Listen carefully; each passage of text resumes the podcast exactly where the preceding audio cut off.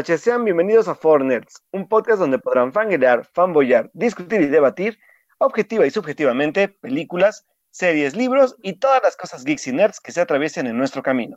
Yo soy Alberto Molina y como cada lunes se encuentra conmigo Edith Sánchez. Hola Edith, ¿cómo estás? Muy buenas noches a todos los que nos escuchan en este programa 101. Hemos pasado la barrera.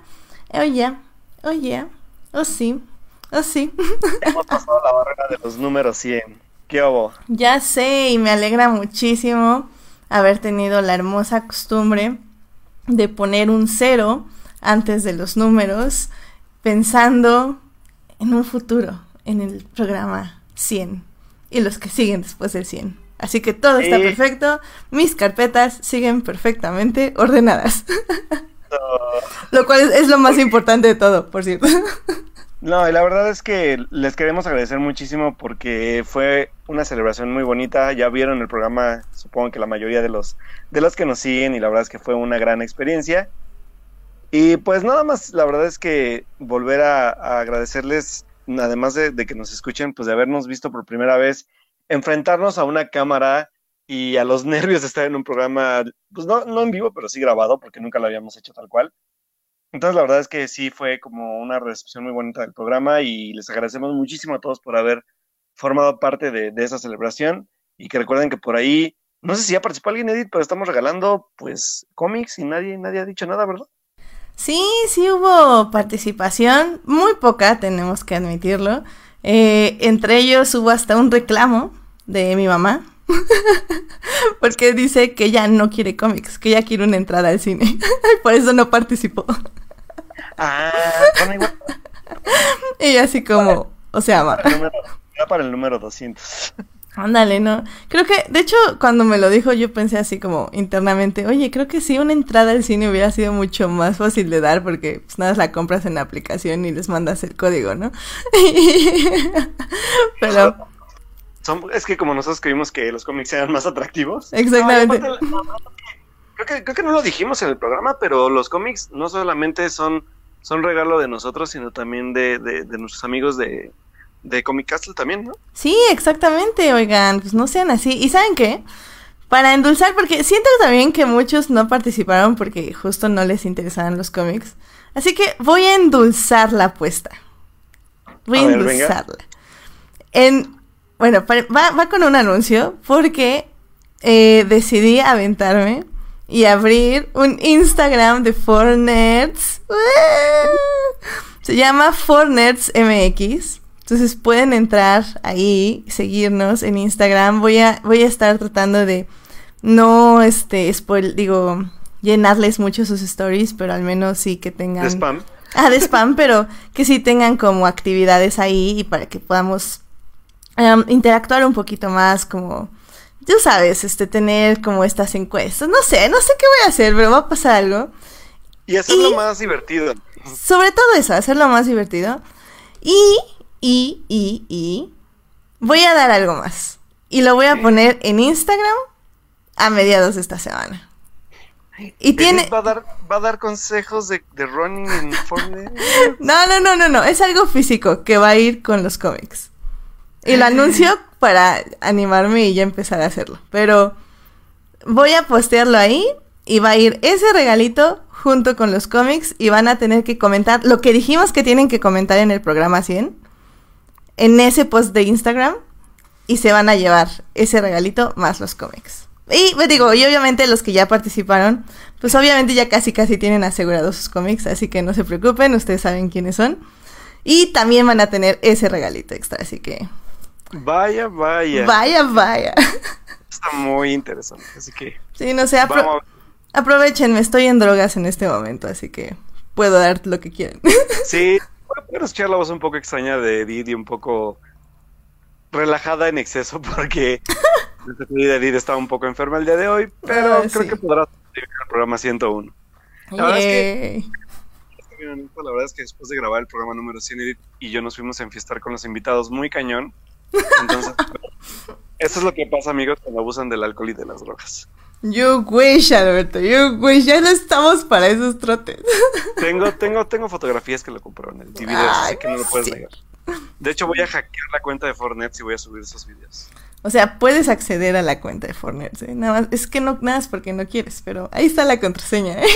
en las notas. Sí, yo lo sé, pero para este momento lo estaba preparando para evidenciarnos a todos lo, lo, excesivos que somos en, nuestros festejos. Ok, ok. Obviamente, hablando de excesos de nuestros festejos, obviamente sentados frente a una televisión viendo películas, comiendo pizza y palomitas, ¿no? Porque pues no, no nos da para más. otra cosa más que eso. Efectivamente, efectivamente. Pero bueno. En fin, bueno, pues la verdad sí, o sea, ya nada más para terminar esta desviación del tema rápida. Este, igual sí, muchísimas gracias, o sea, a todos los que nos estuvieron escribiendo en nuestro programa 100. Eh, me encantó que Monse luego, luego estuvo ahí viendo el programa y tuiteándolo en vivo. Eh, recibimos muchísimas felicitaciones. Estuve tratando de poner todas ahí justo en el Instagram, que en ese momento lo seguían como dos personas, así que no me importó. pero, pero sí, o sea, se los agradecemos en serio de todo corazón. Muchísimas gracias por escribirnos. O sea, hubo mucha gente que a mí me escribió que generalmente no escribe y tal vez no escribe como en público, pero nos felicitaron así en, en incógnito, se podría decir. Eh, se agradece, aunque también agradeceríamos más que nos, nos este, escribieran eh, no en, en incógnito. pero no, se les agradece mucho corazón. Muchísimas gracias a todos. Y sobre todo ahorita, por ejemplo, a Carlos, que está ahí en el chat, porque nos estuvo felicitando como por todas las redes sociales. Y yo así como, wow, Carlos tu millennial yo está saliendo y estoy muy orgullosa de ello. Así que no, muchísimas gracias a todos y, la verdad creo que fue muy bonito estar como reescuchando el programa 100 porque tenía que ver que todo estuviera bien y que habíamos dicho y al mismo tiempo estar recibiendo todas sus felicitaciones fue como doblemente cursi y así. Entonces ya. Pero como dije en el programa 100, basta de cursi. Ya, fue demasiado cursi. En diciembre no va a haber nada cursi. Eso crees. Eso crees. Hmm. Pero bueno, en fin. Pues yo creo que con esto nos podemos ir a los momentos de la semana. Uh, vámonos.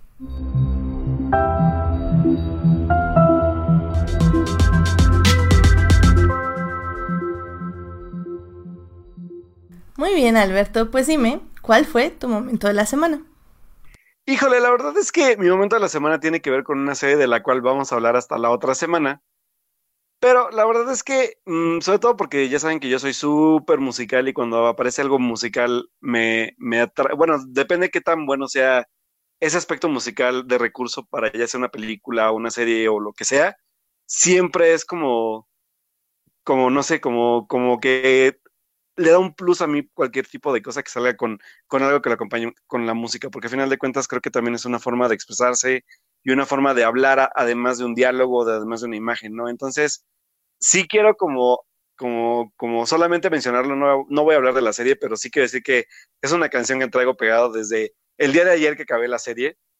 Es esta canción que se llama Never Ending Story, que es interpretada por Gaten Matarazzo y su bueno, como una coprotagonista de la, de la serie de Stranger Things, solamente aparece en, en el capítulo final, donde interpretan esta canción que es una canción de los ochentas, pero que la verdad es que es, para mí creo que de lo que llevo del año y, de lo poco que he visto de series, es de las mejores secuencias que me ha tocado ver, no solo de la serie, sino todo lo que he visto este año.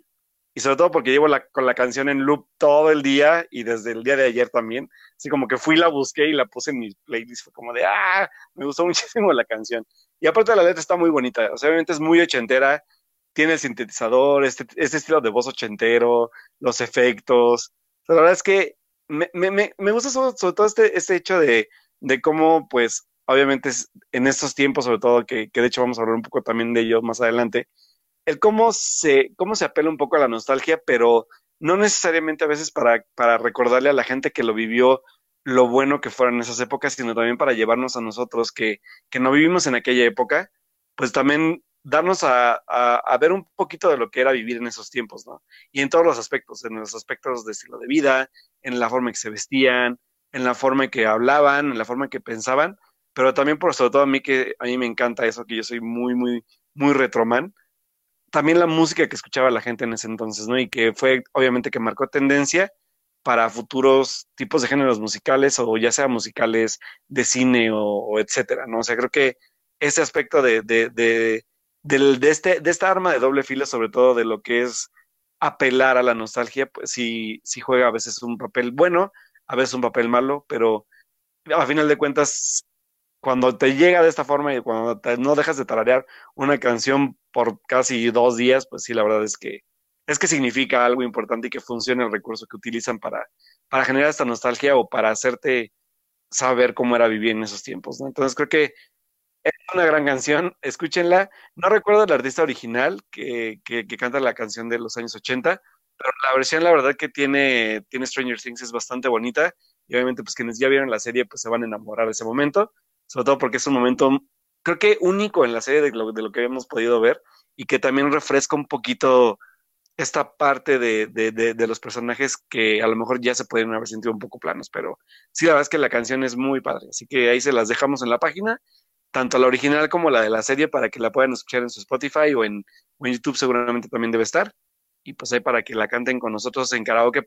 yo creo que la próxima semana que vamos a tener un, un, invitado especial para que hable de nosotros de, de, esta tercera temporada de Stranger Things, que de hecho le vamos a dar un espacio un poco más largo para que la acabe de ver la gente que no ha podido acabarla y así hablar pues ya a profundidad de ella. Sí, la verdad es que me estabas difamando en Twitter, pero sí, justamente por eso no vamos a hablar hoy de esa serie, porque hoy teníamos como varias noticias y así, no nos iba a dar tiempo de desarrollarla bien. Y, sí, es, es, un buen momento de la serie, eh, creo que a mí no me impactó tanto, pero pues me alegra que te haya alegrado la semana, creo que será un poco el punto de, del momento. Así que, qué bueno Alberto, que te alegra mucho esa parte de Stranger Things. Yes. y pues mi momento de la semana fue, creo yo, la razón por la que no puedo hablar mucho en este momento.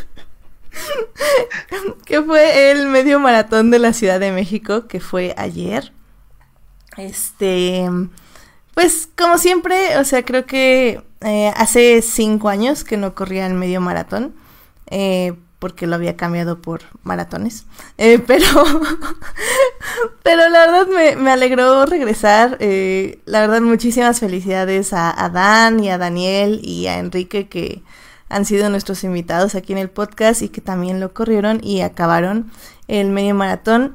Eh, como siempre, creo que es una gran experiencia. Em, sí, hay mucha gente, demasiada gente ya para mi gusto, pero pero hace mucho que no veía esas partes de Chapultepec y las recorrerlas así corriendo, pues se me hace como súper bonito y, y, conoces un poco más de la ciudad que casi nunca vas a ver. Entonces, hasta me dio ganas de ir al papalote.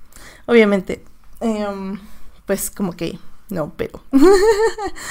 pero bueno, hubiera estado como interesante, definitivamente. Y pues ya, fue bonito. Tienen una medalla eh, bonita, eh, X, siento yo, creo que me gustaba más el tema del año pasado, pero bueno, obviamente ya no podían ser las letras de México, pero bueno, eh, la medalla, para quien no la haya visto, es una Catrina como cubista. Está, está bonita, entonces creo que si les interesa, pues van a estar dando medallas de ese tipo. De hecho, ahí tengo todas las medallas porque las pusieron en en la sala de armas ahí en, este, en Ciudad Deportiva. Entonces pueden verlas ahí y también están las medallas del maratón que básicamente van a formar eh, la CDMX. Cada medalla si compiten durante seis años van a formar esa figura. Entonces se me hace interesante, no me encanta la idea. De hecho yo este año no voy a ir al maratón. Em, estamos buscando nuevos retos, por decirlo de alguna forma. Entonces, este, pero bueno, por si les interesa, pues el maratón es dentro de un mes. Em, no creo que les dé tiempo de entrenar si no habían entrenado para ello, pero eh, pues si están entrenando para una distancia así, pues creo que sería interesante porque ahora la ruta va a ser en reversa, así que, o sea, de CU a al Zócalo. Entonces, pues va a estar interesante, así que me cuentan qué tal está y pues bueno, ese fue mi momento de la semana. Eh, adicionando que la carrera de Fórmula 1 en Alemania estuvo loquísima. No la vi en vivo porque obviamente estaba corriendo en ese momento, pero la vi ya, ya después en la tarde y Fue una locura, en serio, una locura. Pero bueno, de eso podremos hablar en mi Twitter cuando guste. no, y, y, y la verdad es que correr un maratón de ese tipo, la neta es que sí, mis respetos por lo que requiere de esfuerzo físico y de entrenamiento y de, y de fortaleza mental, la neta. O sea, que, que, que, que, que, que temple el de ustedes que corren esos maratones y está bien, qué bueno. Mira, la verdad hablo, hablo un poco por Dan y por Daniel y por Enrique, pero... no, olvídalo, va a sonar horrible esto. ya dilo, ya hablaste, ya dilo. O sea, creo que hasta lo decía mi papá un poco. Dice, ah, pues es que ya medio maratón es distancia de entrenamiento. O sea, ya no nos cuesta, por decirlo. El verdadero viene, verdadero reto viene en un maratón completo. Sí, sí, sí, definitivamente. Creo que un medio maratón ya es más como para... Ajá, creo que ya es más como para mejorar tiempos y así. Entonces, nos funciona muy bien. O sea, es una buena distancia para, para mejorar tiempos y para mejorar velocidad. Entonces, estuvo bien. Ah, qué bueno. Y es divertido, supongo. Sí, sí, sí, sí es divertido, definitivamente. Algún día lo descubriré, algún día. Eso. No se rindan, chicos. Su deporte está ahí afuera esperándolos. o algo así. Así que vayan por ello. Vayan por ello. Eso. Bueno, pues yo creo que con esto podemos irnos ya a las noticias de la semana. Venga, vámonos, porque de esas se las sabe todas. La verdad es que yo estoy muy perdido en ellas. Pero venga, vamos. Ay, no me digas eso, que no quería hablar, pero bueno, está bien. Vámonos. Noticias de la semana. Eventos. Trailers. Hashtag no vean trailers. Chismes. En, Fortnite. Yay, noticias de la semana. Uh, y la verdad es que sí hay muchísimas, pero creo que ahora sí estuviste más pendiente tú que yo de todo este rollo, pero venga. Demonios, demonios. Te digo que yo no quería hablar, Alberto, te pasas. Ah. Em, sí, la verdad es que estoy un poco perdido porque ya sabes, cambios de vida. Mm, cierto, cierto, cierto. Pero bueno. Pues, o sea, hubo muchas cosas. Eh, creo que primero me quiero ir con Comic Con. Comic Con hubo como varios anuncios y evidentemente no los voy a decir todos. Pero creo que lo más relevante o, lo que más nos interesa es algo que ya probablemente ya muchos estuvieron analizando, que son todos los anuncios de Marvel, para empezar. Em, tenemos pues el anuncio de cinco películas y de cinco series. es lo que creo, tres, cuatro, cinco, sí, sí, sí, diez, diez cosas. Eh, las series, que es como creo yo, bueno, no, pues sería películas. Creo que lo más, lo más cerca, o sea, lo que va para el 2020 es películas, que es Black Widow y The Eternals. Em, Black Widow, pues como ya sabemos, eh, va a ser protagonizada por Scarlett Johansson justamente antes de eh, Infinity War y Endgame. va a estar interesante, dirigida por una directora. Eh, y pues, pues, nos va a decir como este el origen de esta superheroína. Eh, creo que de las más emocionadas es obviamente Monse, eh, nuestra eh, gran colaboradora. Yo la verdad a mí me da un poco igual, pero me, me, a mí sinceramente me interesa mucho más esto de The, Eternals. Que para empezar yo no sabía que iba a ser dirigida por una mujer, esta Chloe Sao. Y, tiene un cast bastante cañón, o sea, creo que tenemos desde Angelina Jolie, Richard Maiden, también tenemos Salma Hayek, o sea, sí, sí son nombres fuertes que se me hace como interesante y sobre todo porque The Eternals es la siguiente fase, básicamente dan, van a dar el paso al siguiente villano de esta fase nueva, entonces me, me parece como muy muy interesante que ya el próximo año ya nos vayan a em, alimentar de eso porque siento un poco que los anuncios es un poco como entre personajes que ya conocemos pero que no tenían tanta relevancia en las anteriores fases y una combinación de nuevos personajes. Por ejemplo, también tenemos a Shang-Chi, eh, que va a ser Shang-Chi and the Legend of the Ten Rings, que ahí va a estar el verdadero mandarín como villano. Em, y al mismo tiempo tenemos a Doctor Strange in the Multiverse of Madness, eh, y Thor Love and Thunder, ¿no? Que son dos películas de personajes que ya conocemos, pero que en cierta forma se están como reexplorando. Doctor Strange, pues nada más habíamos tenido una película con él. Y pues Thor, digamos que las dos primeras no cuentan, así que estamos ahora en la era de Thor Taika Waititi, entonces está interesante. También me, gusta mucho lo que está pasando con Valkyrie y obviamente eh, creo que lo más, bueno, dos cosas muy interesantes, bueno, tres cosas muy interesantes, perdón, me voy a regresar tantito. En Shang-Chi, eh, si siguen al actor en Twitter, la verdad es que ya me estoy enamorando de él. O sea, es un, una personajaza y es un fanboy de primera. La verdad creo que ya de todas las interacciones de Twitter que he visto que hace, este, se llama, el autor se llama Simu Liu. Em, me está cayendo súper bien, súper buena onda, súper ligero, me encanta. Eh, en otra parte, Doctor Strange va a también tener a Wanda lo cual también están diciendo que es un posible House of M o, o algo así como extraño de los multiversos, ahora sí, para los haters que dicen que se decepcionaron de Spider-Man y que no hubo multiversos, Alberto, este, al parecer, al parecer ya Doctor Strange efectivamente va a explorar los multiversos. Y bueno, y Thor, la, el gran anuncio es que regresa Natalie Portman a hacerle de Thor. Entonces es como, oh my god. La verdad sí, yo sí me emocioné mucho. Y te oigo, te oigo quejarte, Alberto, ¿por qué? La verdad es que no, no por haters, sino porque, eh, no sé, todo este, todo este rollo de cuando la salida de Natalie Portman y ahorita su regreso, porque obviamente le llegaron el precio, no sé, muchas cosas. Pero es que está increíble, o sea, creo que todos deberíamos aspirar a ser Natalie Portman. O sea, te vas cuando en la película que estás haciendo no te gusta, te quitan a tu directora, te quitan tu historia, tu personaje lo vuelven mediocre y sabes qué, dices, ¿saben qué? A mí no me interesa esto, te vas y entonces un buen día llega Taika Waititi y llega con un, un este, un cómic de Thor y te llega con un lingote de oro y te dice, Natalie Portman, ¿quisieras estar en mi película?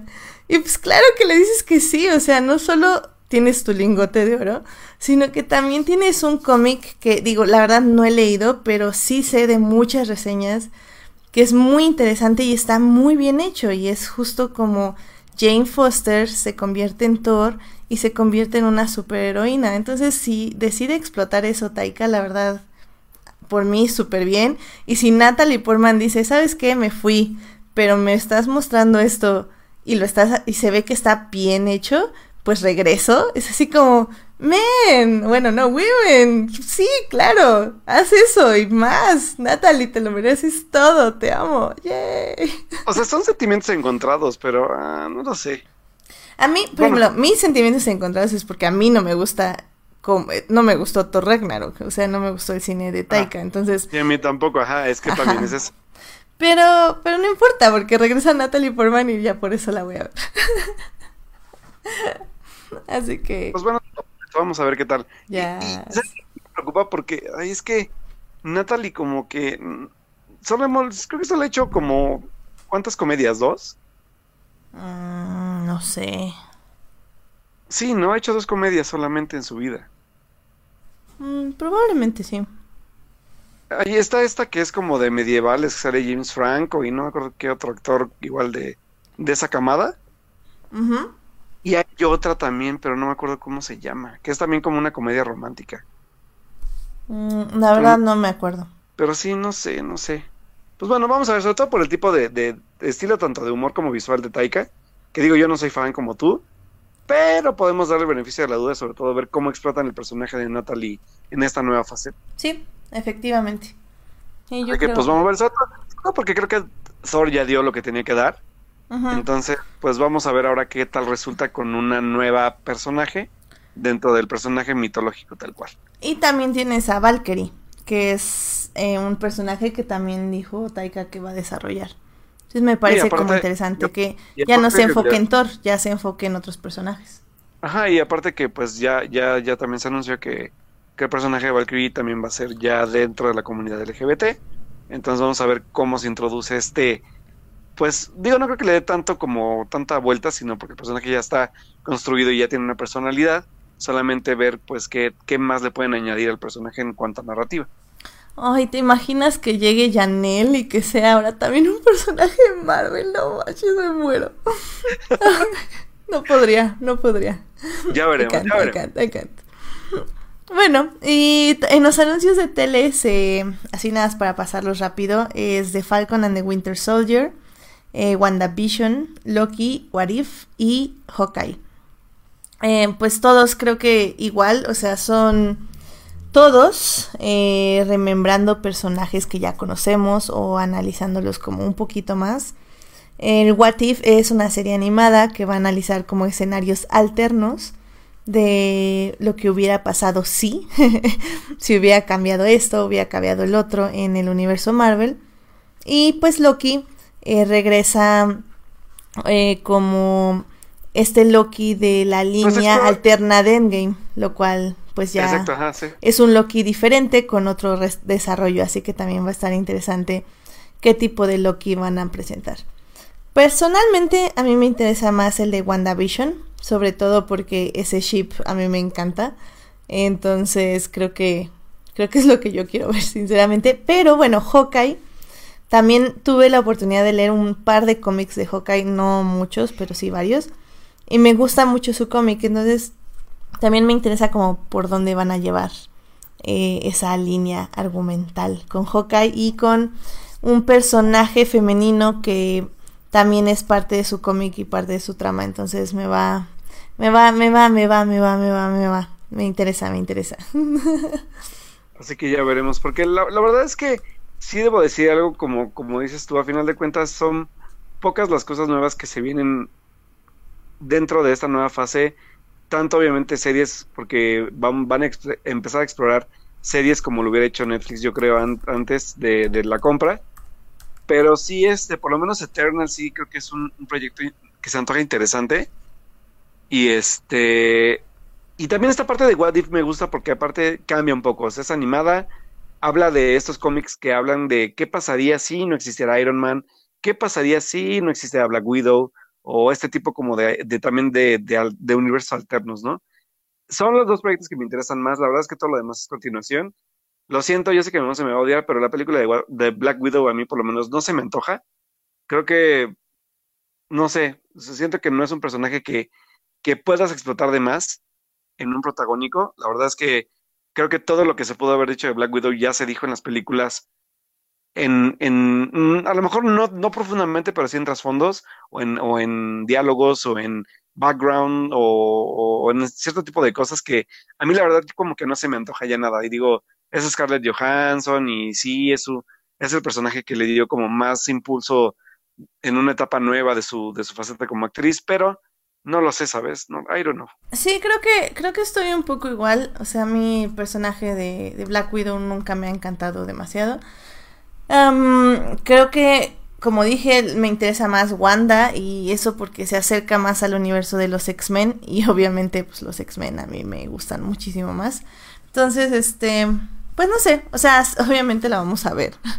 no, no voy a decir que no la voy a ver porque eso no es cierto. Pero sí, definitivamente creo que mm, es algo que sí, sí está mala, pues X, ¿sabes? Bueno, en realidad si cualquier cosa está mala, pues X, pero...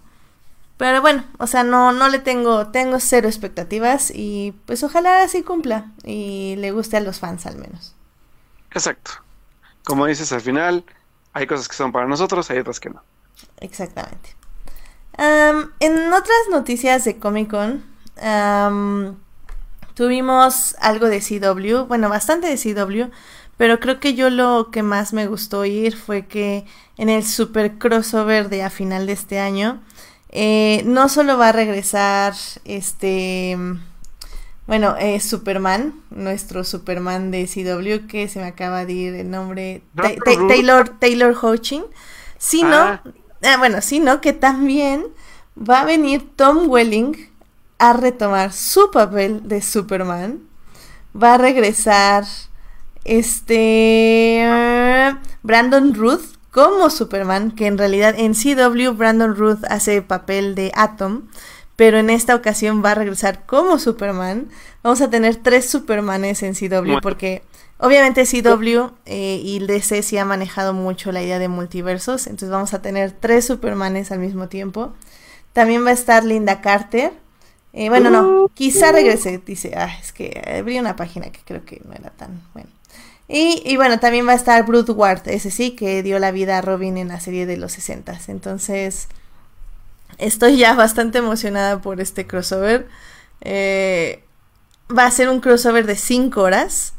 Eh, va a ser un crossover que va a involucrar Arrow, Supergirl, Flash, Legends of Tomorrow y Batwoman, que va a ser la nueva serie de, la nueva serie de CW. Entonces va a estar muy muy padre, la verdad, ver a Tom Welling como Superman. Creo que primera vez que lo vamos a ver en un traje, si es que lo vemos en traje. Y, regresar a ver a Brandon Ruth también me, emociona mucho porque su, su, Superman a mí sí me gustó, su película, la verdad. Eh, creo que soy una de las pocas que sí la disfrutó. Em, entonces verlo actuar como Superman de nuevo va a estar muy muy padre. Aparte de verlo como Atom, que también lo disfruto muchísimo en esa actuación, así que... Y que, y que siento que es un actor muy desperdiciado, ¿eh? porque creo que da buenos papeles. O sea, creo que sí es un actor que podría tener potencial para otras cosas. Um, Sí, pero. a todo. Y mira, aquí este, en, el, en el chat Uriel ya nos está diciendo que es experto en crisis por si ocupan. Ok, ok, muy bien, lo tenemos en cuenta, porque sí necesitamos a alguien que nos explique qué está pasando en el mundo de los cómics para llegar al 100.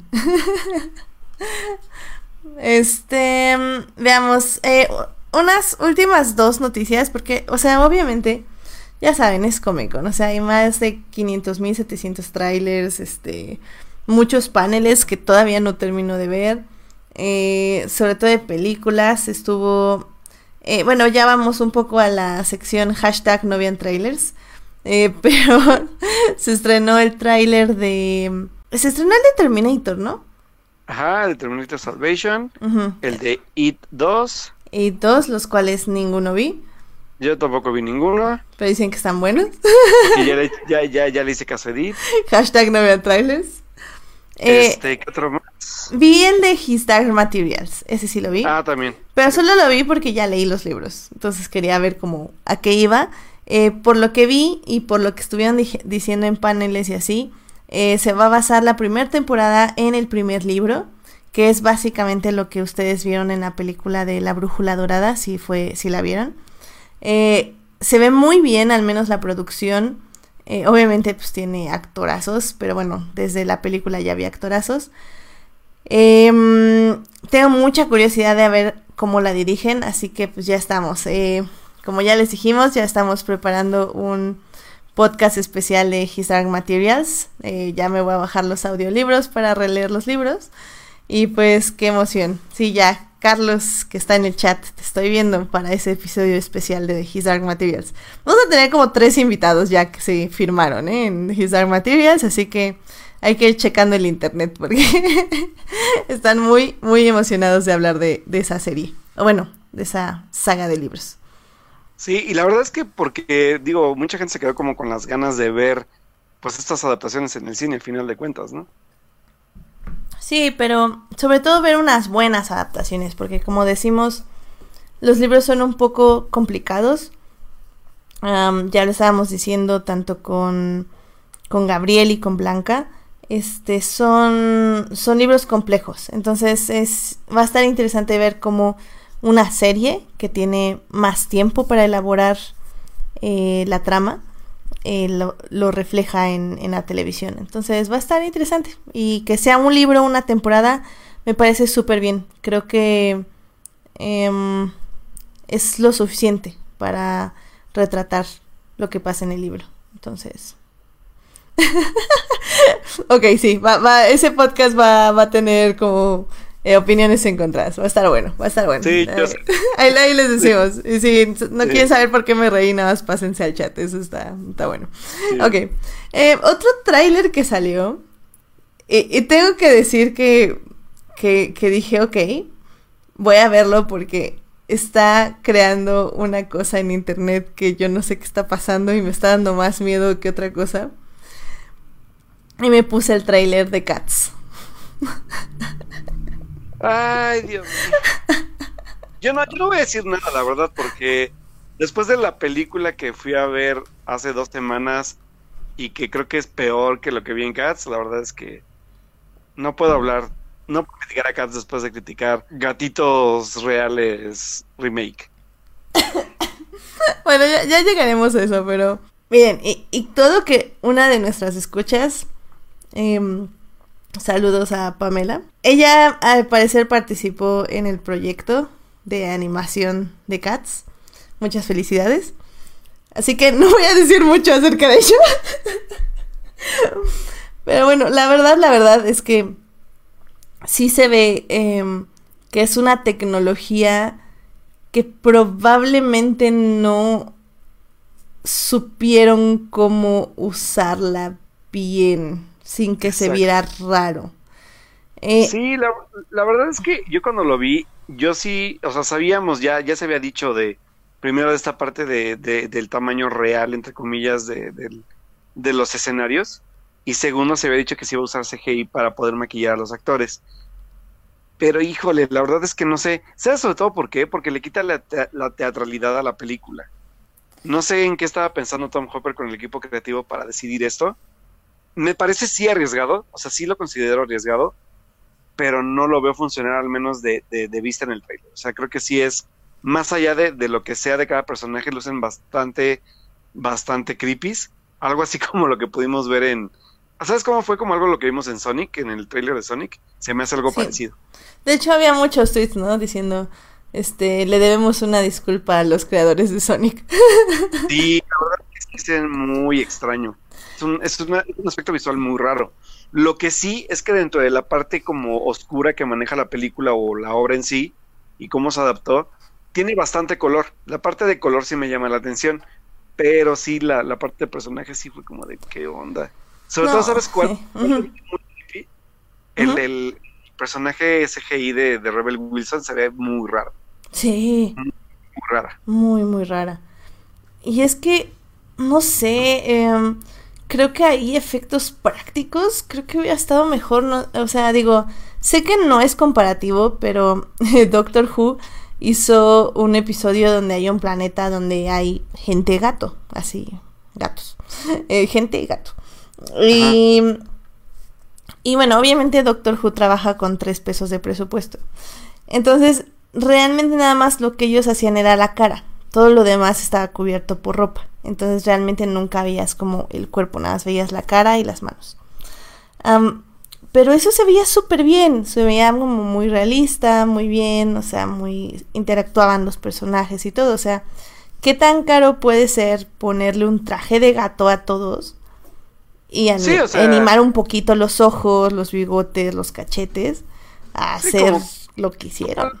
Con la obra original, la verdad, o sea, creo que no sé en qué pensó Tom Hopper al hacer esto, ¿no? La verdad es que, mm, digo, si se ciñó bastante bien al, al, al, estilo, por ejemplo, en Los Miserables, que yo también sé que queda más allá de la realidad porque no es fantasía, como Cats, pero sí, no lo sé, señor Hopper, usted como que sí se atreve, o sea, no, no, no, no, le, no, le, no le critico su atrevimiento en hacerlo visualmente así, pero sí el, el, el analizar hasta dónde llegaba tu tecnología, qué tanto iba a expresar en la parte de lo que querías ver, la verdad es que incluso cuando bailan se ven muy extraños.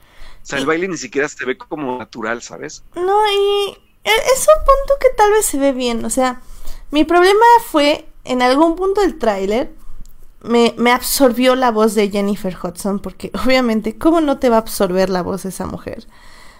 Y, fue como que me empecé a meter en su voz y fue como, órale, no, pues qué padre, qué padre. Y de repente hizo como un movimiento raro en el tráiler, o sea, alguien hizo algo y fue así como, qué frega, o sea, como que, o sea, obviamente la las actuaciones creo que va a ser lo mejor de la película, la música va a ser lo mejor de la película, pero te saca mucho de onda los movimientos. Y digo, o sea, creo que aquí estamos pasando la línea de no criticar una película por su tráiler. Por su tráiler. Pero, pero creo que es mi sensación y la verdad es que ni siquiera sé si irla a ver, o sea, creo que me voy a esperar como a las críticas, porque aparte de todo, o sea, si eso no fuera lo peor, lo peor es que se estrena el mismo día que Star Wars.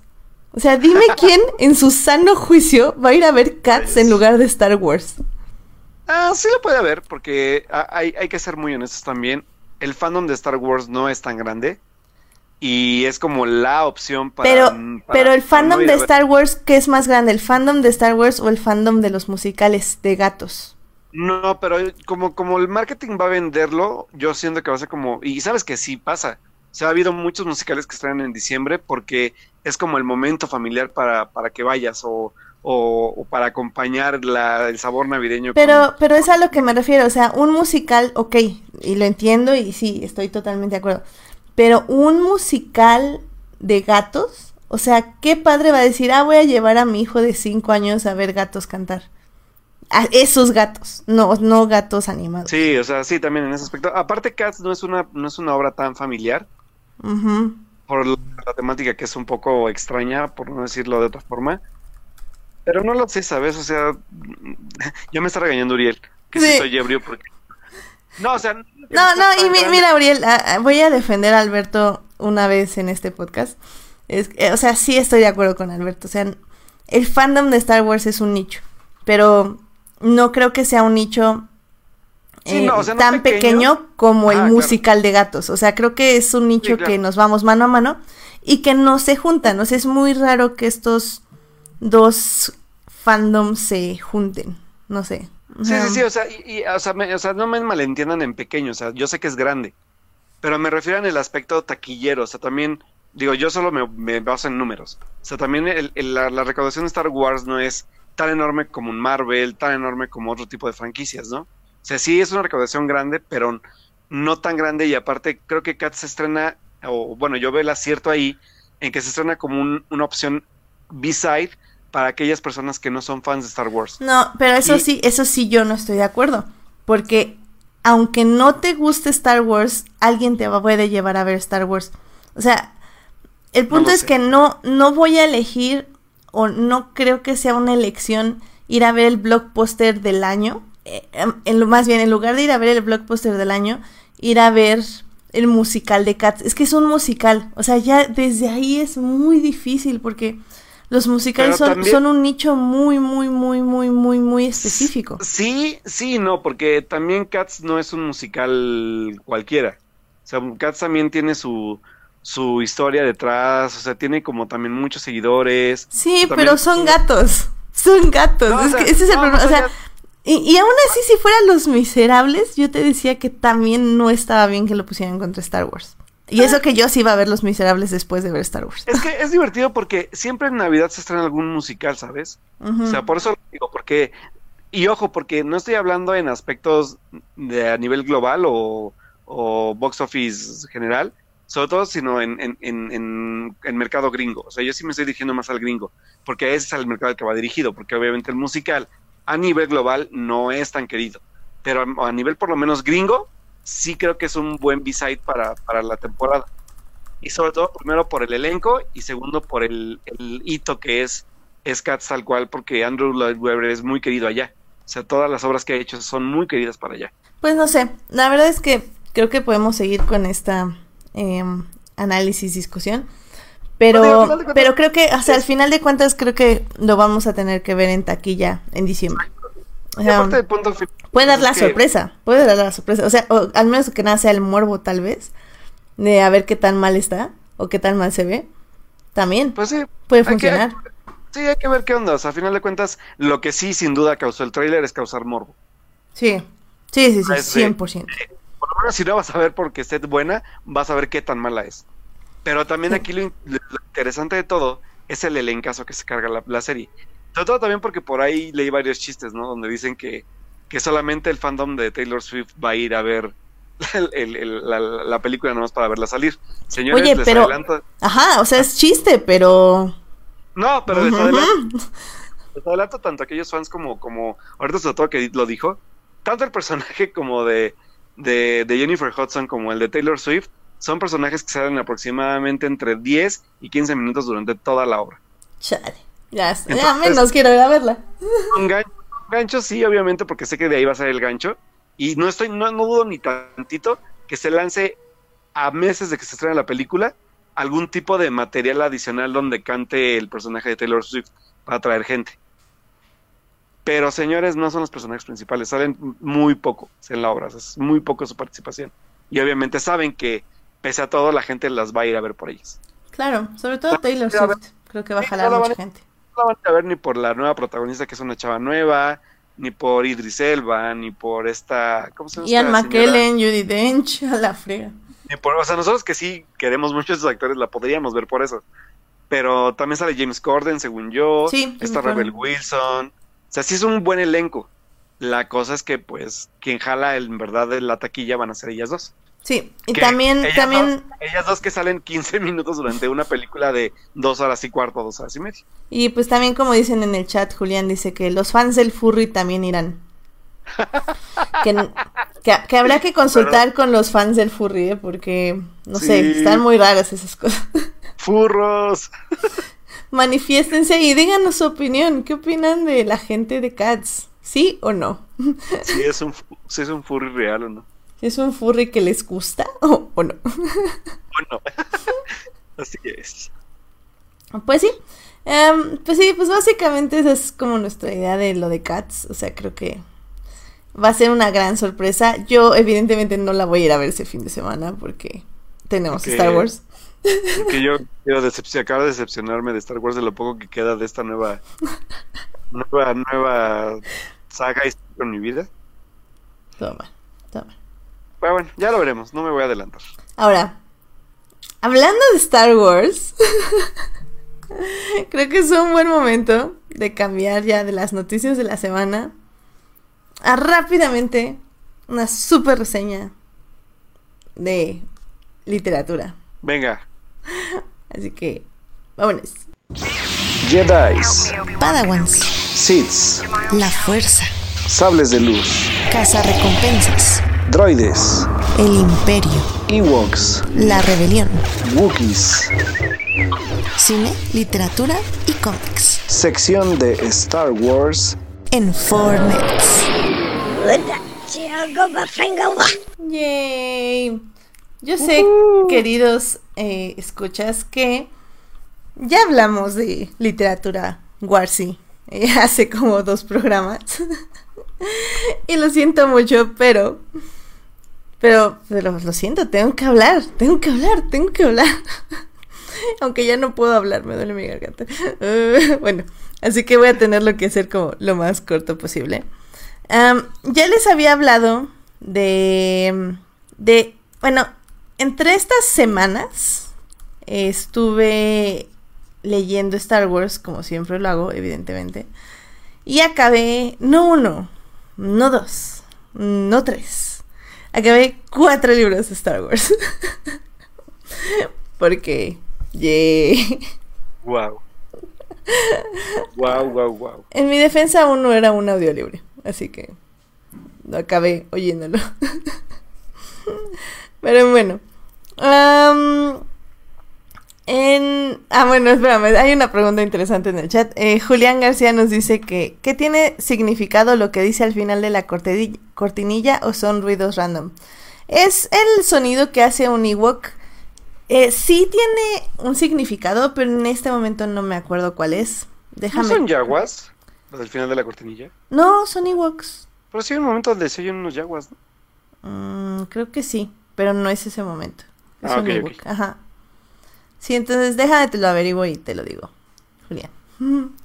bueno, um, como digo, leí cuatro libros. Creo que me voy a ir del más. Del más. ¿De qué te gusta, Alberto? ¿Del más feo al más bonito? ¿O de. o en orden cronológico? ¿O del más bonito al no, más feo? del, sí, del más feo al más bonito, para que acabemos rematando con lo que deben leer. Muy bien. El primero que voy a reseñar entonces rápidamente es el de la novelización de Force Awakens. Eh, creo que es un horrible libro.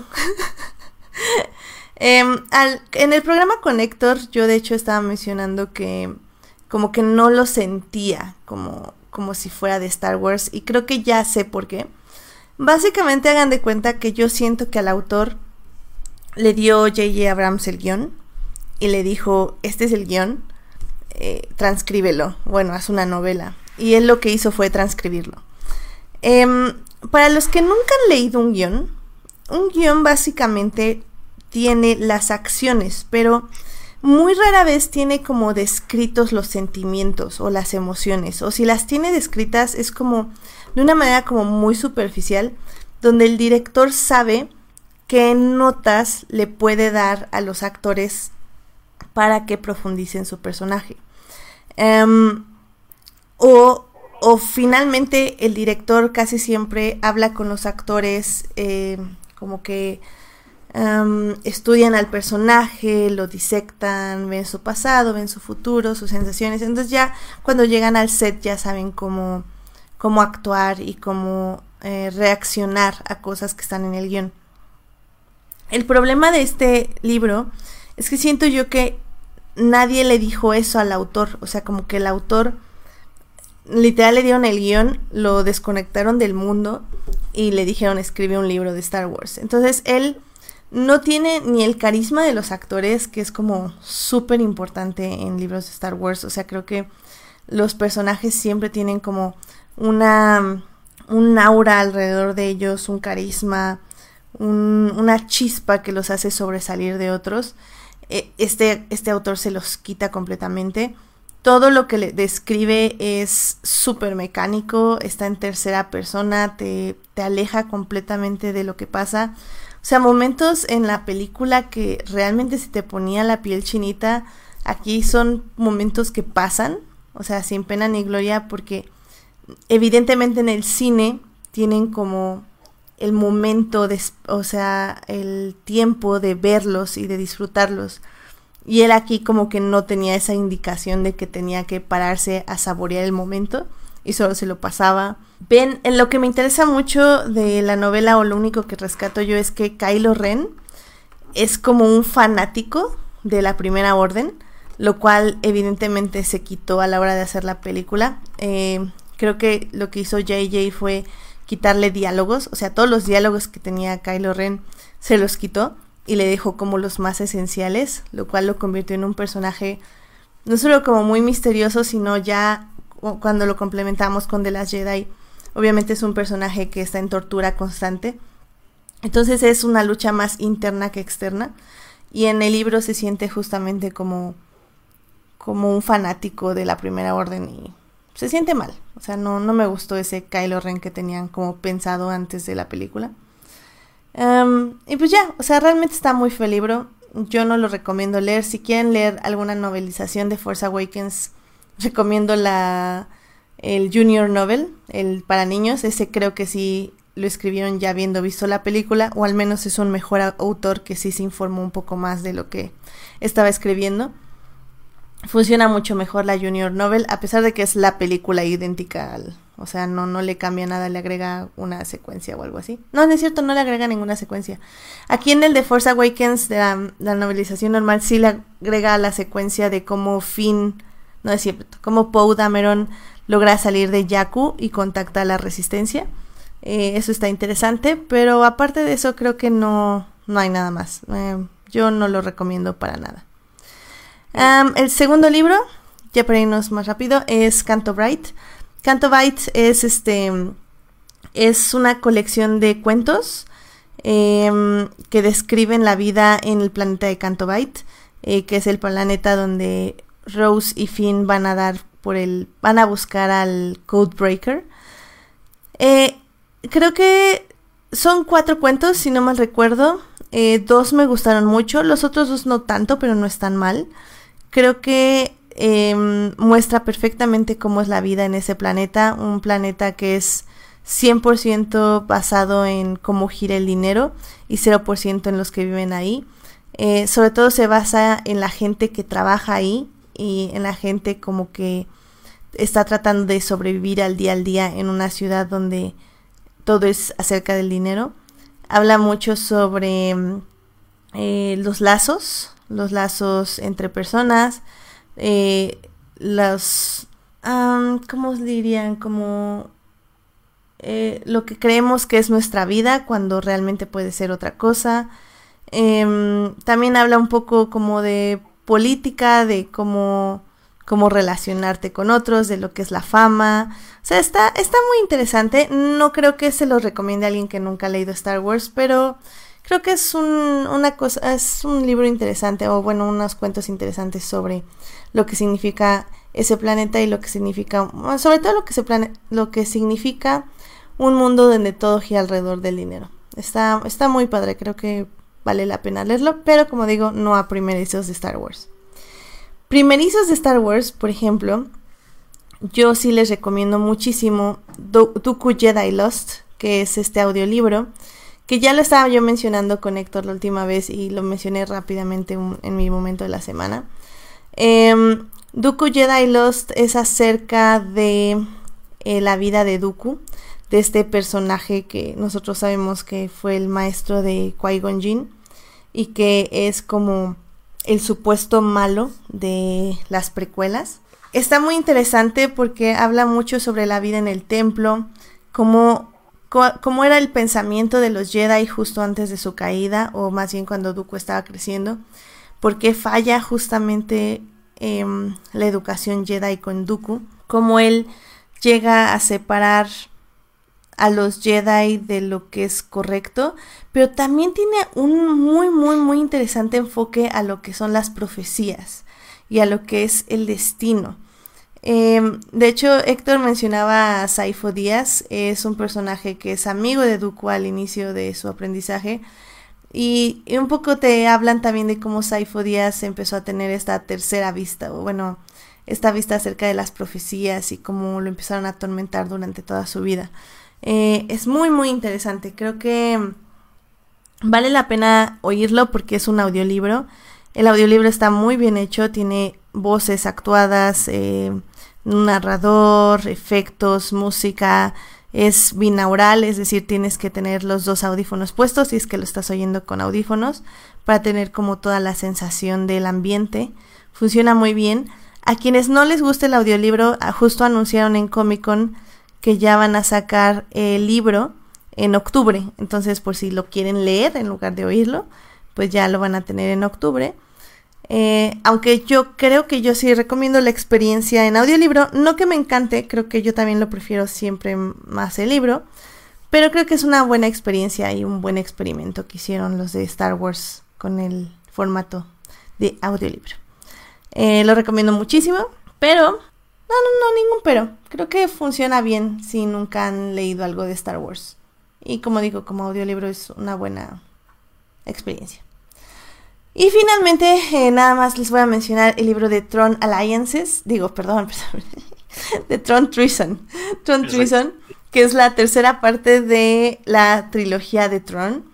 Em, lo dejo al final, no porque sea el mejor, ya que se me bajó el hype, porque lo terminé el jueves en la noche y fui a gritarles a los de Crónicas del Multiverso y, y luego ya me salí del chat y me fui a dormir.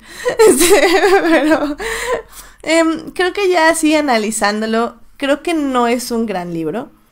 Em, para mí, el libro de Tron, el primero, sigue siendo el mejor, el mejor escrito. Creo que hay un grave problema con los libros de Tron, que es que a Timothy Zahn, el autor, lo están haciendo escribirlos muy rápido. O sea, estos libros los está sacando cada año. Eso quiere decir que probablemente tiene literal un año para escribirlos. Y eso no le está ayudando en nada, porque la trama es extremadamente sencilla. Eh, creo que pierde un poco de lo que quiere hablar, no sabe exactamente de qué quiere hablar. Em, pero aún así, o sea, habiendo dicho esto, me encanta, me encanta cómo describe las batallas. O sea, la verdad es que son súper emocionantes y son como súper complicadas. O sea, no naces como este Star Destroyer le dispara aquí y, se dan y se pegan y da no no no él es como no entonces los turboláser se prenden y sacan la bola esta y, y, le pega con la otra bola y el otro angula la nave 90 grados para que la ola de rebote le dé justo en el estribor y todo así como qué fregados o sea es como súper descriptivo eh, de las batallas. A mí me gusta eso. Sé de mucha gente que no, que no le gusta absolutamente nada. Em, me gusta mucho Tron. No es el Tron de la serie porque este libro, Tron Treason, transcurre justo en un capítulo, entre un capítulo y un capítulo, ah, como cuatro capítulos antes del final de Rebels, de su última temporada, este Tron dice como, ah, me llama Tarkin, ya me voy. Y bueno, de hecho lo llama Tarkin, le dice, te necesito Tron para que defiendas el presupuesto. Y dice Tron, ah, ok, ahí voy para allá. Y desaparece en cuatro capítulos de Rebels y luego regresa. Justamente todos esos cuatro capítulos de Rebels es el libro de Tron. Ahí transcurre Tron. Tron Treason. Y, y el Tron de la serie a mí nunca me ha gustado mucho porque creo que se me como que se me hace muy malo. O sea, el Tron de los libros es calculador, no es malo de que ansíe poder o reconocimiento. Es calculador y malo en sí, entre comillas, porque sí está de acuerdo con muchas cosas del imperio, pero lo está haciendo por una razón. Mientras que el tron de la televisión sí es como, ah, el poder es el poder, el poder, y así como, ah, cálmate. Pero a mí me gusta más el de los libros, me gusta más por eso, porque es, es mucho más analítico. Eh, también puede ser como algo como Sherlock, o sea, es, es, en ese aspecto creo que así son los libros, como tratando de que descubras que no es magia, sino que hay un razonamiento atrás de eso. Y aparte me encantan los personajes que lo ayudan. En este caso regresa Eli Banto, que es el protagonista del primer libro. Y tienes a la comandante Faro, que también es increíble ella. Este, que algo que me gusta mucho de Timothy Zahn, nada para cerrar, es que eh, no sé si les pase a alguien más que haya leído estos libros, pero él no menciona los géneros de las personas que va describiendo hasta como muy adelante. Entonces de repente estás leyendo y creo que es algo que hacemos muchos, es asumir que son hombres. Entonces, ah, comandante tal, ah, esto esto esto esto esto. Y ya vas leyendo como 20 páginas de ese personaje y de repente descubres que era mujer y te así como, demonios, tengo que releer todo.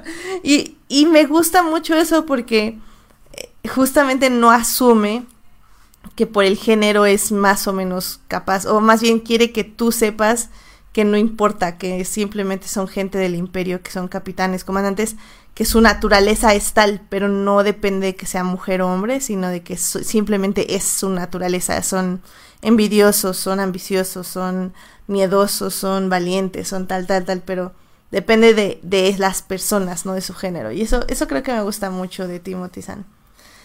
Pero bueno, eh, Tron Treason no creo que sea un gran libro. Pero aún así me, hizo releer los anteriores dos y volver a releer este. Así que estoy en eso. Estoy releyendo todo Tron. Pero ya lo voy a dejar porque tengo que seguir avanzando. Pero en fin, este. Me gustó mucho. Aún así, no creo que sea un gran libro. Eh, ni siquiera creo que esté en mi top 10. Em, pero. Pero me, me, gusta. O sea, Tron en general me gusta mucho. Y creo que Tron en general vale mucho la pena si leen el primer libro, el segundo y el tercero, creo que es, un gran complemento. Son divertidos, son interesantes, te dan muchos feels y están muy bien escritos. ¡Yay! Vaya, eso es todo lo que tengo que decir de Star Wars. Ay, Alberto, es que es que mi corazón está en Star Wars, no puedo, estos libros me matan. está bien, está bien, yo no digo nada. No, no, no. ni, ni digan nada. No, no, está bien, está bien. Ay, pero en fin. Sí, la, y, creo que me voy a tener que disculpar con Héctor en algún punto porque creo que los lo emocioné mucho en metiéndome a su podcast y diciendo así como, ¡oh, está increíble! Bla, bla, bla. Y ya, ya el otro día yo así como, bueno, no está tan increíble. Ojalá que no le haya creado expectativas este, falsas. pues eso, eso fue el momento Star Wars del día de hoy. Yay, sí. Así que, ya que no tengo voz, casi, creo que lo recuperé un poco con Star Wars, pero se me está yendo en este momento. Vamos a hablar de una película. Y Alberto se va a aprovechar que ya casi no puedo decir nada al respecto. Pero en fin. Así que vámonos a cine. Vámonos. Películas. Cine. Cartelera comercial en Fortnite. Muy bien, Alberto. ¿Podrías presentar la película mientras yo alcanzo mi agua para poder hablar? Muy bien, muchachos. Pues como saben, hace dos semanas porque obviamente tuvimos el programa especial en la semana pasada, pues estrenó este remake eh, a cargo del director John Favreau, así como lo hizo con el remake del Libro de la Selva. Eh, ahora eh, adaptando El Rey León de una forma un poco más realista, un poco más, por lo menos un poco arriesgada a cambiar algunos aspectos de, la narrativa original y arriesgándose sobre todo en la parte del cast, en voces que repiten algunas personas, creo que no, bueno, más bien repite solamente el person, bueno, la voz de, de Mufasa como, como lo fue en la película animada, que según yo es la voz de Darth Vader. Y de ahí pues tenemos las voces de Beyoncé, de este Seth Rogen, tenemos las voces de... Eh, ¿De quién más están las voces? De... Olvídenlo, ya se me fue la onda. Pero bueno, tenemos voces de muchos actores distintos y que pues a final de cuentas este remake viene pues a formar parte de esta nueva ola de, de los remakes de Renaissance de Disney de los años 90, donde obviamente ya tuvimos La Bella y la Bestia, ya tuvimos Aladdin, ya tuvimos El libro de la selva, ya tuvimos otros clásicos que la verdad seguimos todavía cuestionándonos si son necesarios o no, pero como hablaban al inicio del programa, sigue estando este factor aquí que se está explotando bastante bien dentro no solamente del cine, sino también dentro de muchos aspectos, tanto musicales, como en la televisión, como en aspectos de cómics, en muchas cosas que la nostalgia sigue vendiendo a cantidades enormes.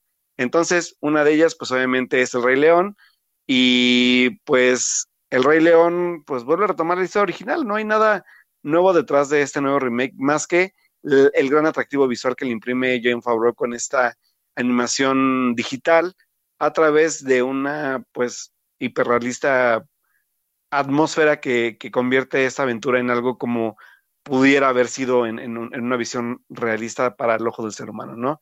Totalmente ajena a lo que fue la cinta animada del, de, de, los años 90 con el Rey León y que conserva todo, o sea, conserva la esencia de la historia. Obviamente un poco nada más hay, dos modificaciones importantes, pero que sí no afectan demasiado a la trama y pues continúa también este aspecto musical que hizo tan, tan querida a esta cinta de nuestra infancia. Así que pues bueno, eso es, en parte lo que es el Rey León para estas nuevas generaciones y en este nuevo remake. Qué complicado. Qué complicado porque, o sea, viendo el Rey León, y, lo puse en Twitter,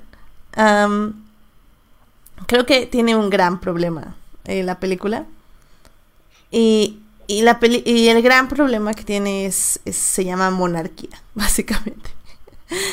Pero como es algo que tiene el anterior, pues, realmente no puedo decir nada al respecto. porque, porque sí, o sea... Sí, ¿por dónde empezamos, Alberto? Ya ni sé por dónde empezar. Um... No, tú digas. Yo, ah, hasta que empieces a hablar tú, podré debatir un poco sobre lo que opina la película. ¿O qué es que empiece yo? Mm, a ver, empieza tú. Quiero, quiero ver por dónde lo llevas. La, verdad es que hay, hay algo que, que, me molestó muchísimo de la película porque ni siquiera es una mala adaptación, ni siquiera es, ni siquiera es la animación, ¿saben? De lo que me estuve quejando mucho porque a final de cuentas sí es una animación muy lograda, sí, y lo voy a decir tal cual se llama, es una, es una película de animación generada por computadora muy realista, muy detallada, que, la verdad creo que no le... Lo que sí creo que más allá de, también de los pequeños cambios o giros que, que y su equipo le dieron al cambio al guion, que es esta parte como de sí, obviamente impulsar esta parte de la del, darle un poco más de, importancia a los personajes femeninos, que es Nala y que es el personaje que yo no me lo esperaba y que la verdad siento que fue un, giro a la vez bueno y a la vez malo porque quitó importancia de algunas otras cosas que es el personaje de Shensi, que es la llena no principal, porque bueno, es la llena principal en la cinta, más nunca fue la llena principal en la cinta animada, pero Shensi se convierte como en la líder literal o en la villana principal de una película donde el villano en la cinta animada era otro. A final de cuentas creo que sí cambia ese aspecto de quién lleva el rol de la villanía en general o del antagónico en la cinta, dejando para mí en lo personal a Scar en segundo lugar, en parte sí me, me, me, me ¿cómo, ¿cómo, decirlo? Ni siquiera me afecta porque no se afila a la original, sino porque más bien Scar ahora solamente queda como un personaje, como un McGuffin ahí. Sabrás que Scar solamente por la acción que realiza, que es el asesinato de Mufasa, de ahí en fuera no tiene ninguna importancia, a comparación de la importancia que tiene Shensi, que es la que lleva toda la parte de, del, del, buscar la oportunidad para que las hienas puedan tener como cierto, cierto liderazgo, poderío dentro del reino que no pueden acceder. Porque la verdad es que, y no sé si me va, me va, me va como a, seguir en esto, ¿no? Pero siento que Scar es, es, un, es un personaje literalmente es secundario, ni siquiera queda en, en, en, personaje antagónico.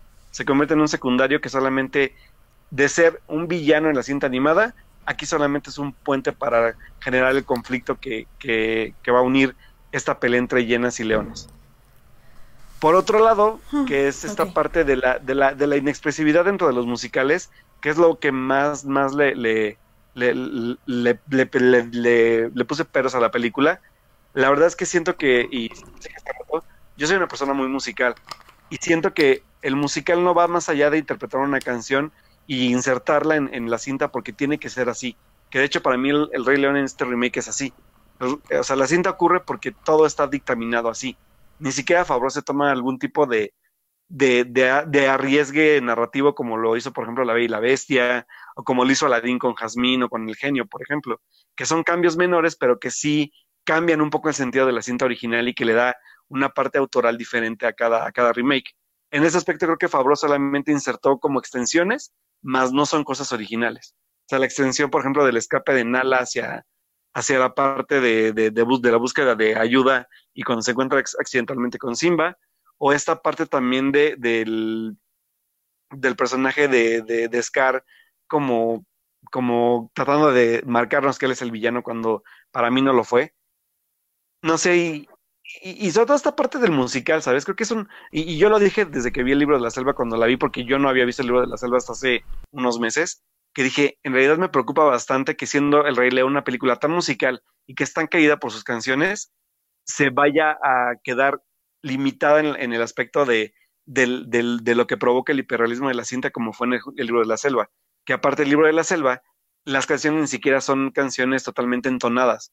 Algunas son recitadas o son simplemente como adornos para la trama, pero que ojo, yo creo que son más, son más válidas en el libro de la selva para mí porque van más acorde al entorno que al entorno que está manejando Fabro con su hiperrealismo. Sobre todo porque la fantasía quedó totalmente de lado. O sea, la, música no entra dentro de esta fantasía realista porque no la hay. O sea, no se siente, no se siente genuina.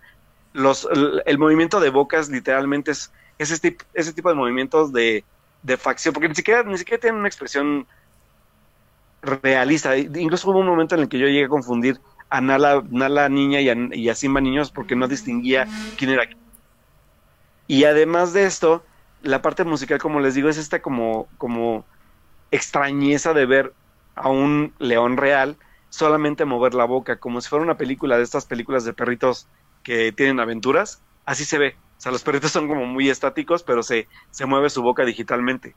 O incluso a veces uh -huh. ni siquiera se mueven bocas. O sea, son como como pasa igual en estas películas que les digo de perritos, donde solo hablan por hablar, pero no tienen una expresividad totalmente genuina, ¿sabes? Y, y no todo lo es la voz.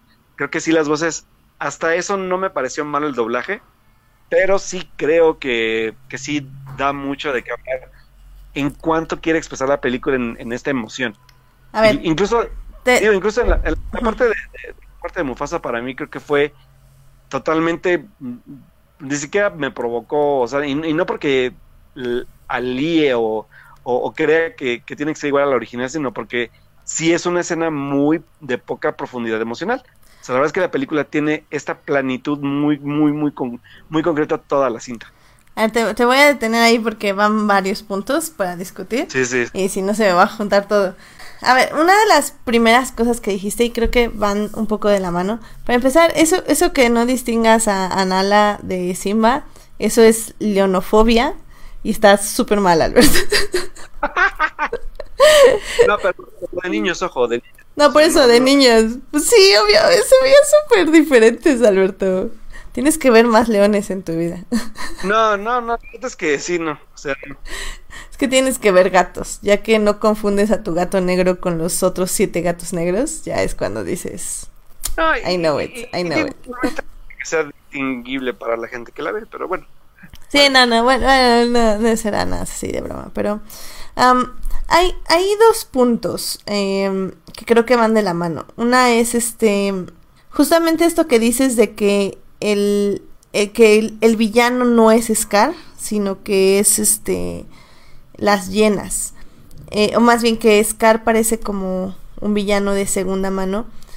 Eh, o bueno, más bien un covillano, no el villano principal. Exacto. Em, creo yo que eso se debe a que estabas buscando algo que justamente dijiste ah, en, tu segundo punto o argumento, que es este que los animales no tienen expresividad. Y eso estoy completamente de acuerdo. O sea, la expresividad de, de, la, de la película animada es mil veces más. ¿Por qué? Porque es una película animada, porque estamos exagerando no solo ojos y boca, sino también movimientos de cuerpo, de, bueno, de patas, eh, de torso y hasta de cadera. Em, en ese aspecto, Scar le ayuda muchísimo en la animación porque es todo un drama queen. Entonces siempre, o sea, Scar siempre va a estar con los ojos así, este, patiéndolos hacia arriba, va a estar moviendo todo el cuerpo junto con la cadera, para como enfatizar ciertos aspectos de su villanía, por decirlo de alguna forma.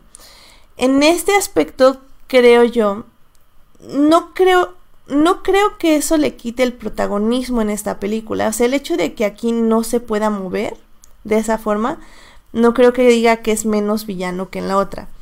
A mí, por ejemplo, me gustó mucho que en esta película Scar apenas toma el control de las hienas, porque tiene como más sentido que es algo que planea de momento a que es algo que se ha estado formando durante años. O sea, creo que este Scar de la película, que es un Scar flaco, eh, con muchas cicatrices, Em, casi casi este famélico, sucio, eh, sí se siente como el villano y es que creo que ese es algo que, que muchos estaban buscando y que no encontraron en la película y lo entiendo porque ya estás ya estabas mencionando justamente la escena de Mufasa. Por ejemplo, a mí me pasó, creo que fue el único momento en la película que me pasó que tuve como esta reminiscencia a la película original, donde no tanto por el momento en sí, sino por la reacción, o sea, como los gritos y todo eso, a mí me recordó mucho a...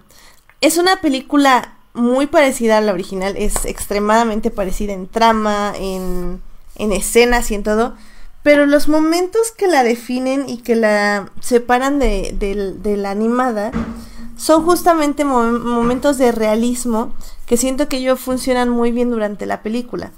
Eh, y siento yo que el problema justamente de muchos que estaban viendo estos momentos es que estaban tratando de recordar cosas que funcionaron muy bien en animada, pero que obviamente no iban a, funcionar bien en la live action. ¿Te, puedo detener tanto ahí? Sí, sí, sí, vas.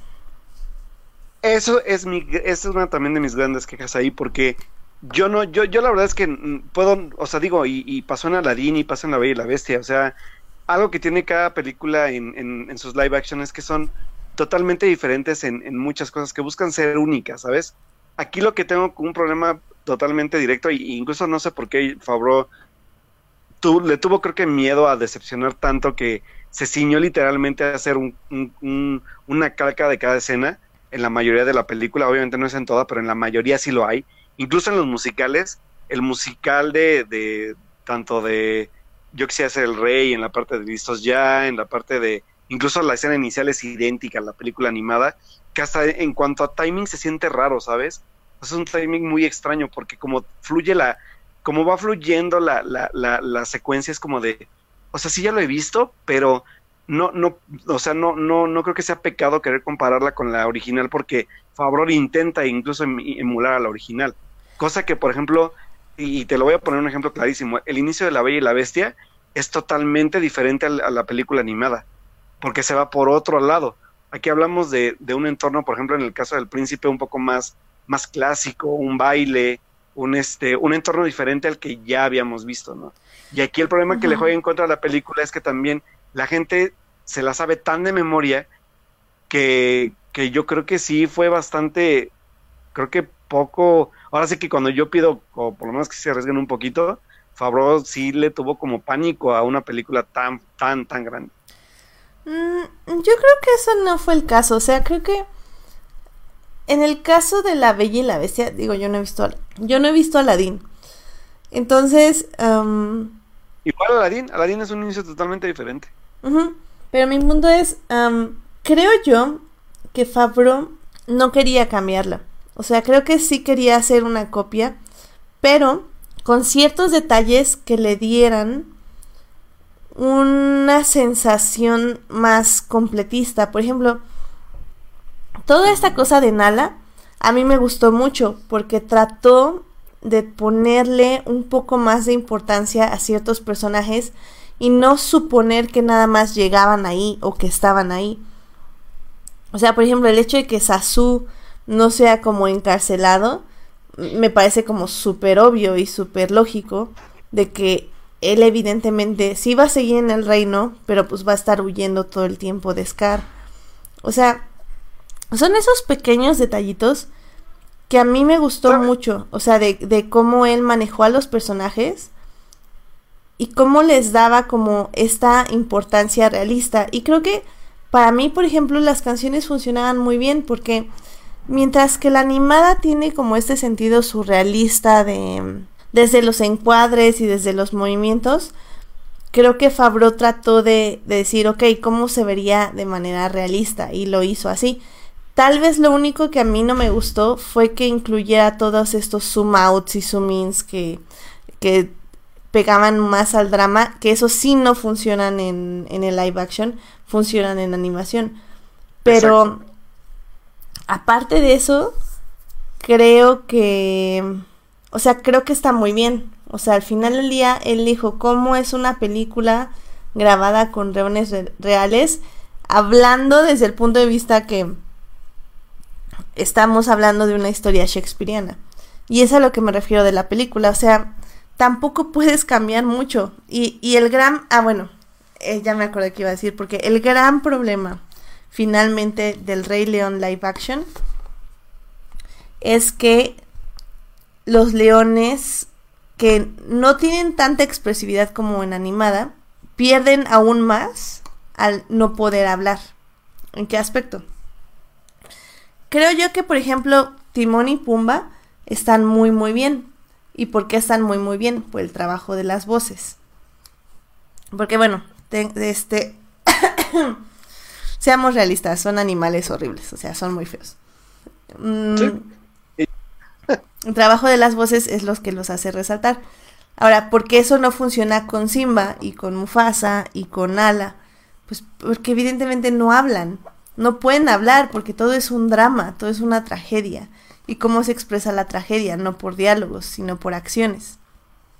Entonces, si desde un comienzo tú no aceptas que estas van a ser las maneras de expresarse de tus personajes y no maneras como más exageradas, obviamente no vas a conectar con los animales porque estás buscando expresiones que no existen y que te van a explicar una trama que se basa en esas expresiones. Entonces, si no entiendes las expresiones, no puedes entender la trama, siento yo. Sí, es, es, es raro, ¿sabes? Hay un momento en que, en que sí, este, voy a, voy a decir que creo que es la única escena que me funcionó, que es cuando llegan, es, es, muy, es muy raro porque no sé si vayan a entender mi analogía, pero hay un momento en el que la película, en verdad, pese a que la escena existe en la película animada, funciona muy bien dentro de, dentro de la película porque en verdad se burla de sí misma.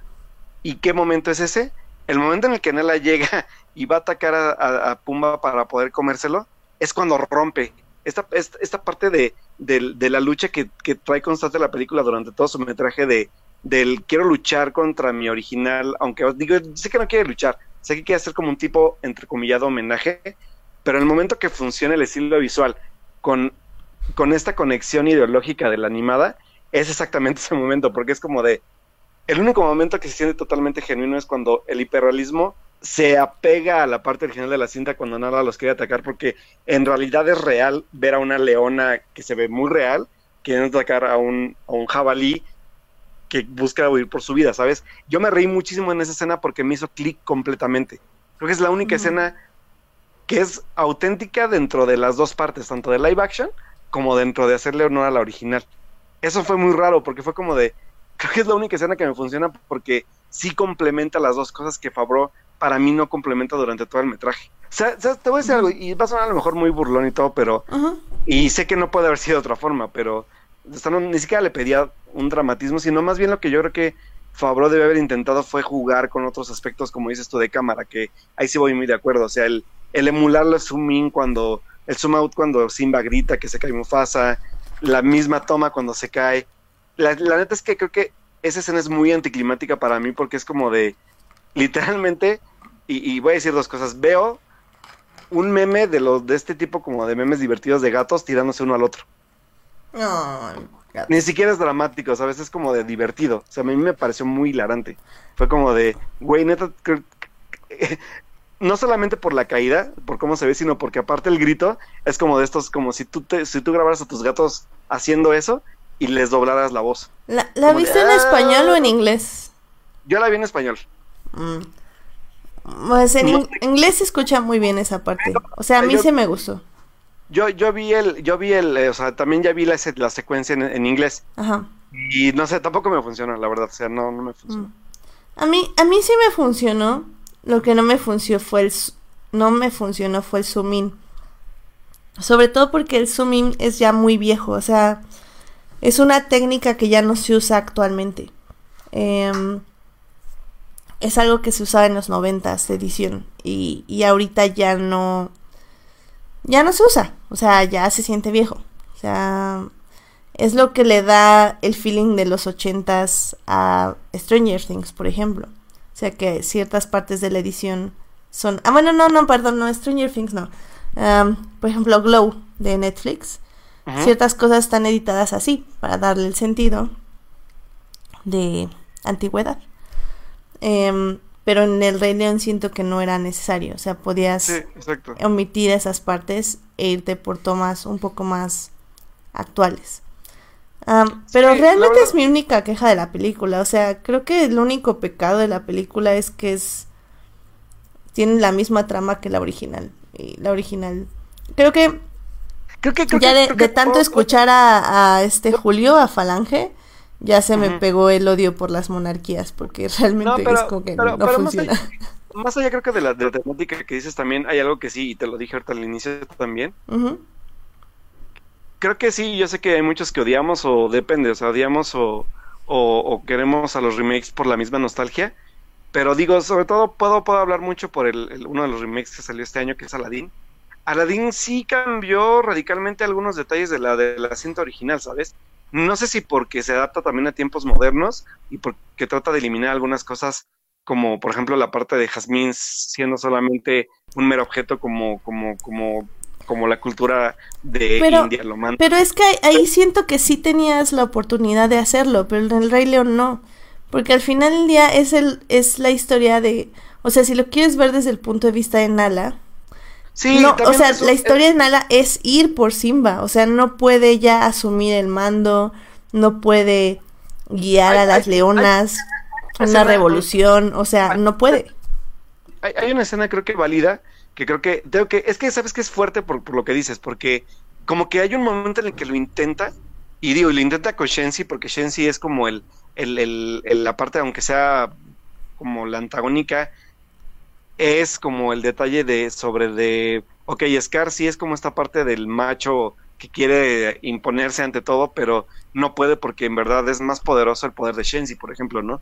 También esa secuencia donde literalmente llega Sarabi, nunca vemos un, o sea, el enfrentamiento de Sarabi en, en, esta, a comparación de la animada, es más fuerte, porque le dice, ¿no? O sea, de, tú tienes que ser mi esposa, porque en, la, en la animada no es así, la animada solo es como de, eh, yo soy el que manda y ya, pero aquí sí literal es, tú tienes que ser mi esposa y tienes que obedecer lo que yo te digo para que seas feliz, entre comillas, no sé, No. y ya es un poco más fuerte. Lo cual está muy fuerte porque, Sí.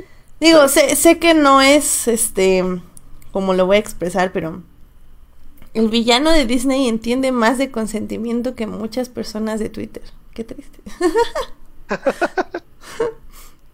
Digo, no es así, lo sé, pero bueno, es una idea que se me vino mientras Scarlett decía eso, es a Saravillo, así como, ¿qué? Sí, es, eh, o sea, es más bien como dices tú, ¿no? O sea, mm, esta parte como de que la, la cinta también en, en- su guion no le da tanta apertura a poder cambiar cosas, sí voy totalmente de acuerdo. Pero sabes, como que sí, o sea, yo sé que yo no soy el director, ni mucho menos, ahí sí voy totalmente de acuerdo, pero creo que sí Favreau también el calcar la película sí fue como una mala decisión. O sea, creo que pudo haber intentado mil y un cosas diferentes visualmente hablando.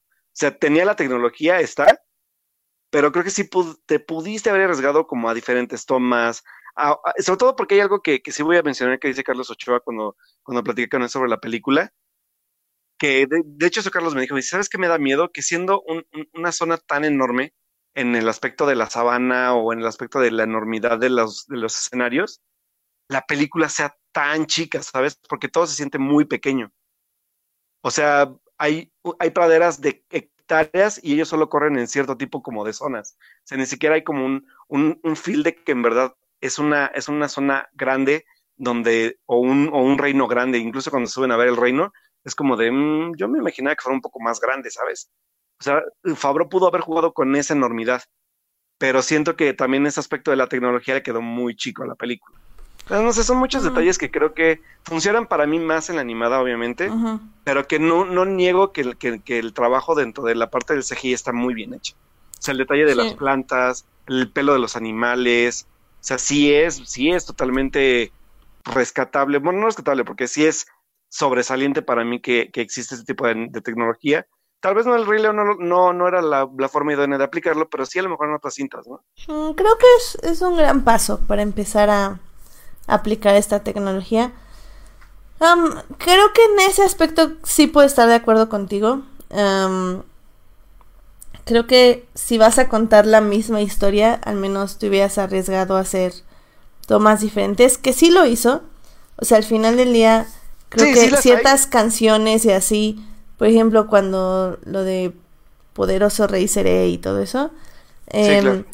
O sea, en animada es un baile de colores, fuentes, suben, bajan, vuelan, bla, bla, bla. Y aquí fue algo muy sencillo que funcionó muy bien, a mi parecer.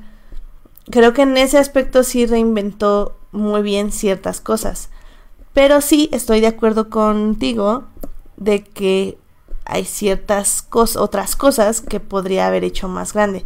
Y aún así creo que salieron bien. O sea, la pelea con Scar, por ejemplo, creo que del final, creo que está muy bien hecha y, Sí. y aun- sí. aunque usó los slow motions igual de la animada y eso que a mí no me encantan, creo que se vio bien y se vio fuerte y se vio que sí se agarraron bien. Entonces, Sí, lo que digo, a mí se me hizo una película que sí visualmente está bien, o sea, la verdad es que sí se ve bien, sí. pero, eh, o sea, creo que narrativamente fue como de, ah, la verdad es que, meh, Yo, o sea, no, yo la no- disfruté, pero la verdad sí no, no creo volverla a ver. O sea, sí, no, yo tampoco, no, o sea, no, si digo, si quiero volver a repetir, volver a repetir, pues, la animada, no, o sea, creo que es con lo que me quedo. So, es un buen intento, visualmente sobre todo, pero narrativamente creo que, pues, no tiene caso como como ver una historia pues que ya vi en otro aspecto y que me gusta más. O sea, voy a ser muy honesto, o sea, sí Ujú. me gusta más una animada porque me da aparte un, un toque más fantasioso y incluso creo que leí a alguien en Twitter, también no recuerdo quién, que dice incluso Julie Taymor se arriesgó un poco más, sé que no es, y lo pone, sé que no es el mismo escenario visual, no es el mismo entorno, pero también se arriesgó bastante en hacer algo diferente con, con la obra de teatro, por ejemplo, ¿no? O sea, el- del Rey León literalmente tenemos tres versiones visuales. O sea, la versión cinematográfica, la versión, bueno, ver- versión animada, la versión teatro y la versión que busca ser un poco realista, ¿no? Ah, pues sí, digo, yo creo que yo vi una vez la obra de teatro, pero la verdad no me acuerdo porque no disfruto mucho el teatro, entonces probablemente lo borré de mi memoria. Pero, pero bueno, creo que, creo que me quedo igual que tú, o sea, sé que siendo un poco que estamos como en diferentes partes del espectro, pero que al final del día nuestra opinión es más o menos la misma. Yo veo el vaso medio lleno y tú medio vacío. Pero, Sí, que- pero la verdad pero es que- sí, es eso. La, la verdad es que ni siquiera, ni siquiera fue como salir, o sea, como ya saben que soy súper intenso, ni siquiera salí enojado, ¿sabes? Fue como de, ¿sabes sobre todo por qué? Por exactamente por ese feel. Como de, bueno, o sea, la puedo desechar y puedo, puedo irme a la animada. Exacto, Alberto. Es lo que, bien, nuestra, nuestras lecciones de vida están han estado sirviendo, Alberto. Sí. Aunque odies esto No, o y- no y- te y- guste, tienes otras cosas. y ya. Y aparte, fun fact, eh, cuando reestrenaron El Rey León en 3D, cuando empezó este como boom de reestrenar películas en tercera dimensión, la vi cuatro veces en el cine, o sea, No manches.